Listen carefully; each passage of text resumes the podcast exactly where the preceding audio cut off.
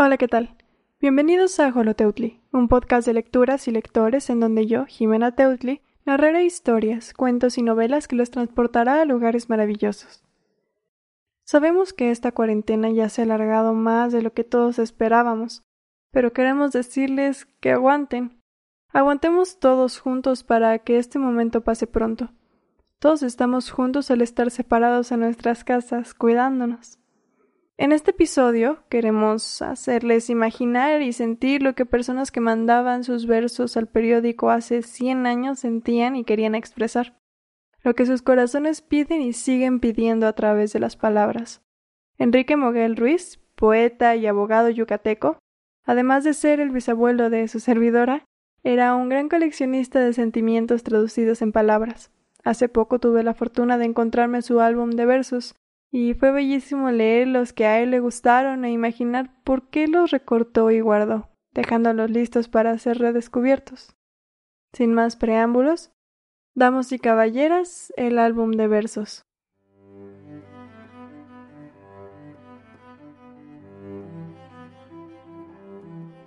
El ruiseñor cantaba, de Luis G. Urbina.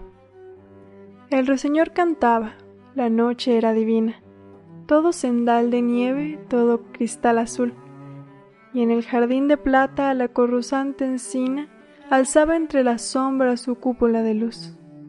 El ruiseñor cantaba, y en un ambiente errático dormían sus praderas, cantaba el ruiseñor, y el viento febril y ali tendido y aromático soplaba el adorable cantar, de flor en flor, y repintó las cumbres la aurora ardiente y flava, y levantó la alondra de su trino matinal, y abrió su seno el día, y el ruiseñor cantaba soñando en el nocturno misterio de cristal. Vino la siesta cálida, la tarde pensativa vino, la noche negra sus lumbres apagó, y el ruiseñor cantaba como si la motiva lámpara de la luna colgase de un crespón. Estío, otoño, invierno, primavera, y el canto surgía de las verdes entrañas del jardín, alegre o melancólico, ora risa, ora llanto, incalable y único, magnífico y sin fin. El ruiseñor se había vuelto loco, se había embriagado de luna, de ensueño y de pasión, y cantaba, cantaba, como la poesía que llevo en el oscuro jardín del corazón.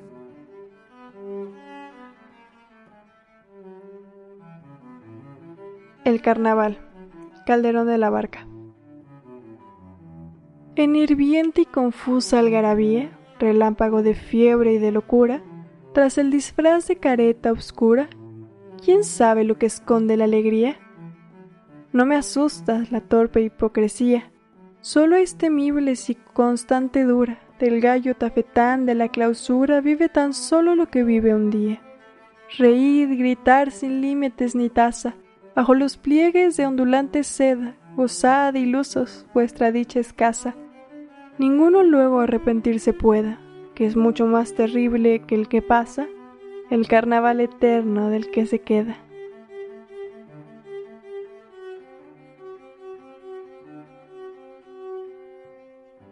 El dulce milagro de Juana de Ibarboro. ¿Qué es esto, prodigio? Mis manos florecen Rosas, rosas, rosas a mis dedos crecen. Mi amante besóme las manos y en ellas, oh gracia, brotaron rosas como estrellas. Y murmura verme la gente que pasa. ¿No veis que está loca? Tornadla a su casa. Dice que en las manos le han nacido rosas y las va agitando como mariposas. Ah, la gente necia que nunca comprende un milagro de estos y que solo entiende que no hacen rosas más que en los rosales y que no hay más que el de los trigales. Que me digan loca, que en celda me encierren, que con siete llaves la puerta me cierren, que junto a la puerta pongan un lebrel. Carcelero rudo, carcelero fiel. Cantaré lo mismo, mis manos florecen. Rosas, rosas, rosas a mis dedos crecen, y toda mi celda tendrá la fragancia de un inmenso ramo de rosas de Francia.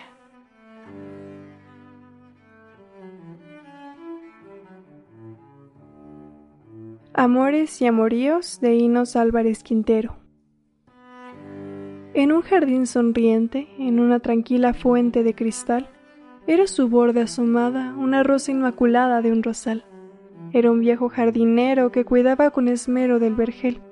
Era la rosa un tesoro, de más quilates que el oro para él.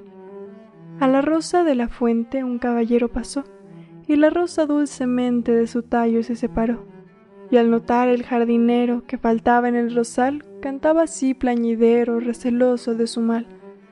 Rosa la más delicada, que por mi amor cultivada nunca fue, rosa la más encendida, la más fragante y pulida que cuidé. Blanca estrella del cielo, curiosa de ver el suelo resbaló, a la que una mariposa de mancharla temerosa no llegó.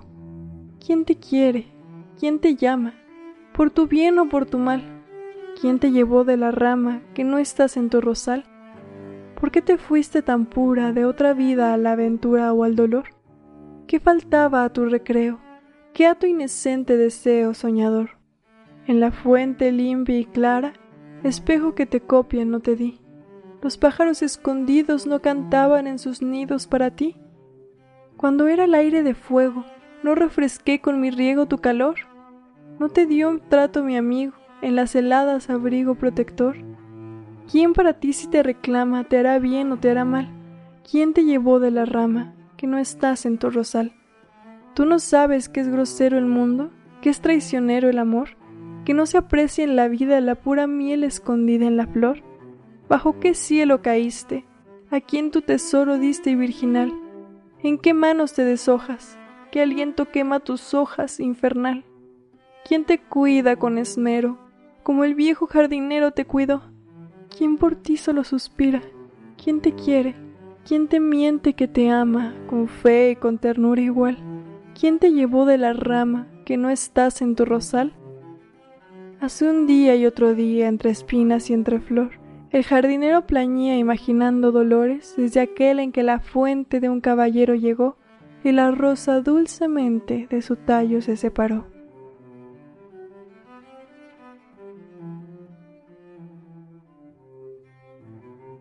Pudiera ser de Alfonsina Storni.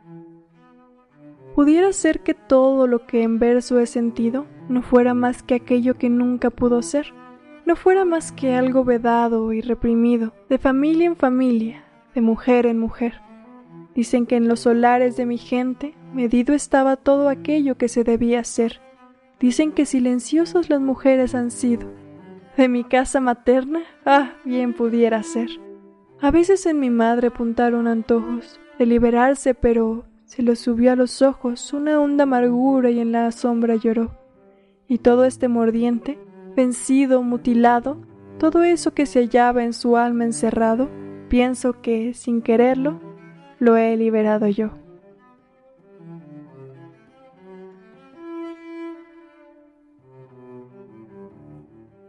La novia de Amado Nervo.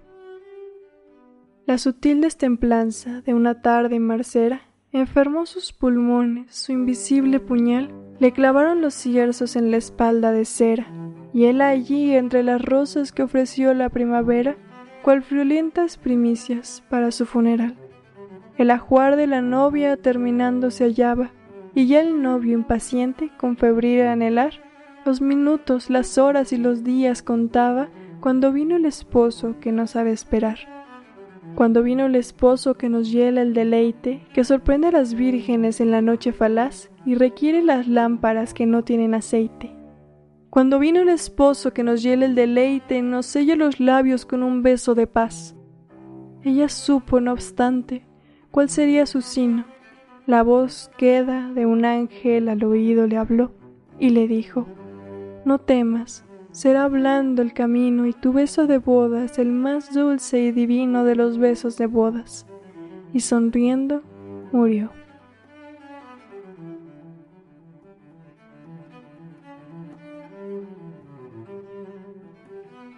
La hora de Enrique González Martínez. En el alma nos deja la hora fugitiva, resbalos de amarguras y dulzores de miel, y se nos queda dentro como una cosa viva o nos sigue los pasos como una sombra fiel. A ratos la sentimos como un ave cautiva que canta antiguos temas del olvidado rondel. y benévola surge o despierta agresiva la lágrima de antaño o la risa de ayer. Solo quien no comprende la virtud de la hora deja pasar en fuga su veste voladora, sin extender la mano para tocar su pie. El instante se pierde, mas el precepto dura, y es como la promesa de una verdad futura, y vivimos acaso por todo lo que fue.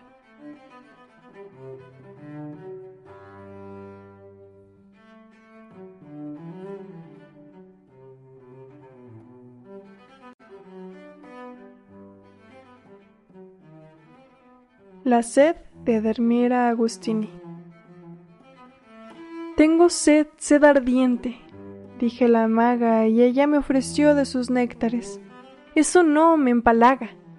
Luego una rara fruta con sus dedos de maga exprimió en una copa clara como una estrella, y un brillo de rubíes hubo en la copa bella.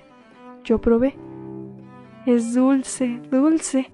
Hay días que me halaga tanta miel, pero hoy me repugna, me estraga. Vi pasar por los ojos del hada una centella, y por un verde valle perfumado y brillante, llevóme hasta una clara corriente de diamante. Bebe, dijo. Yo ardía, mi pecho era una fragua. Bebí, bebí, bebí la ninfa cristalina. Oh frescura, oh pureza, oh sensación divina. Gracias, maga, y bendita la limpidez del agua.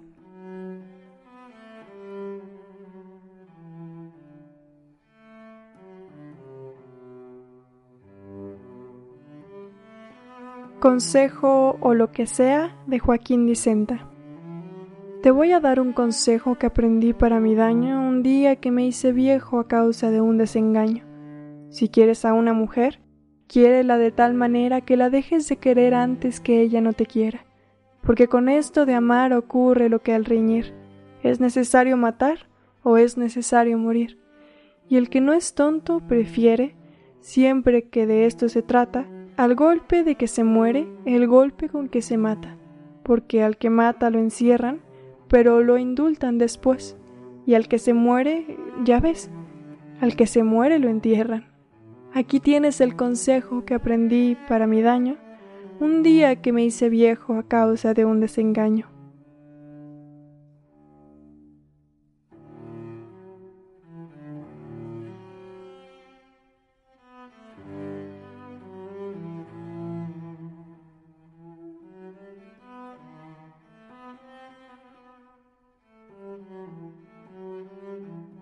Una onda de Miguel Reich Isla.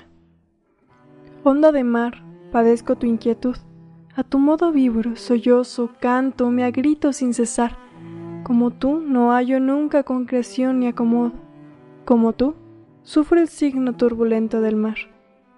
Caprichosos, volubres, inconformes con todo, cambiamos sin que cambie nuestra vida al cambiar. ¿Dónde estará la playa?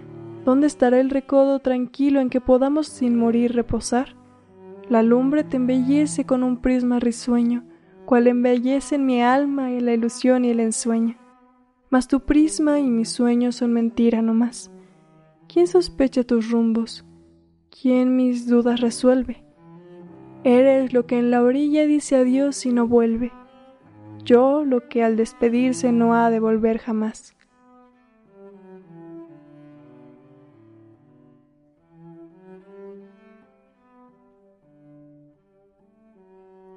Les recordamos que si ustedes quieren compartir algún cuento, poema, verso, dibujo o música, lo recibiremos con mucho amor. Asegúrense de mandarlo a nuestro correo ajoloteutli.gmail.com. Esto ha sido todo por esta ocasión. Bajo la amenaza de volver, les pedimos por favor que nos sigan en todas nuestras redes sociales, Facebook, Instagram, YouTube y Spotify. Nos pueden encontrar como Ajoloteutli Podcast en Instagram y Ajoloteutli en las demás redes. No olviden activar la campana de notificaciones en YouTube. Esto fue Holoteutli, de letras fugaces y pensamientos libres.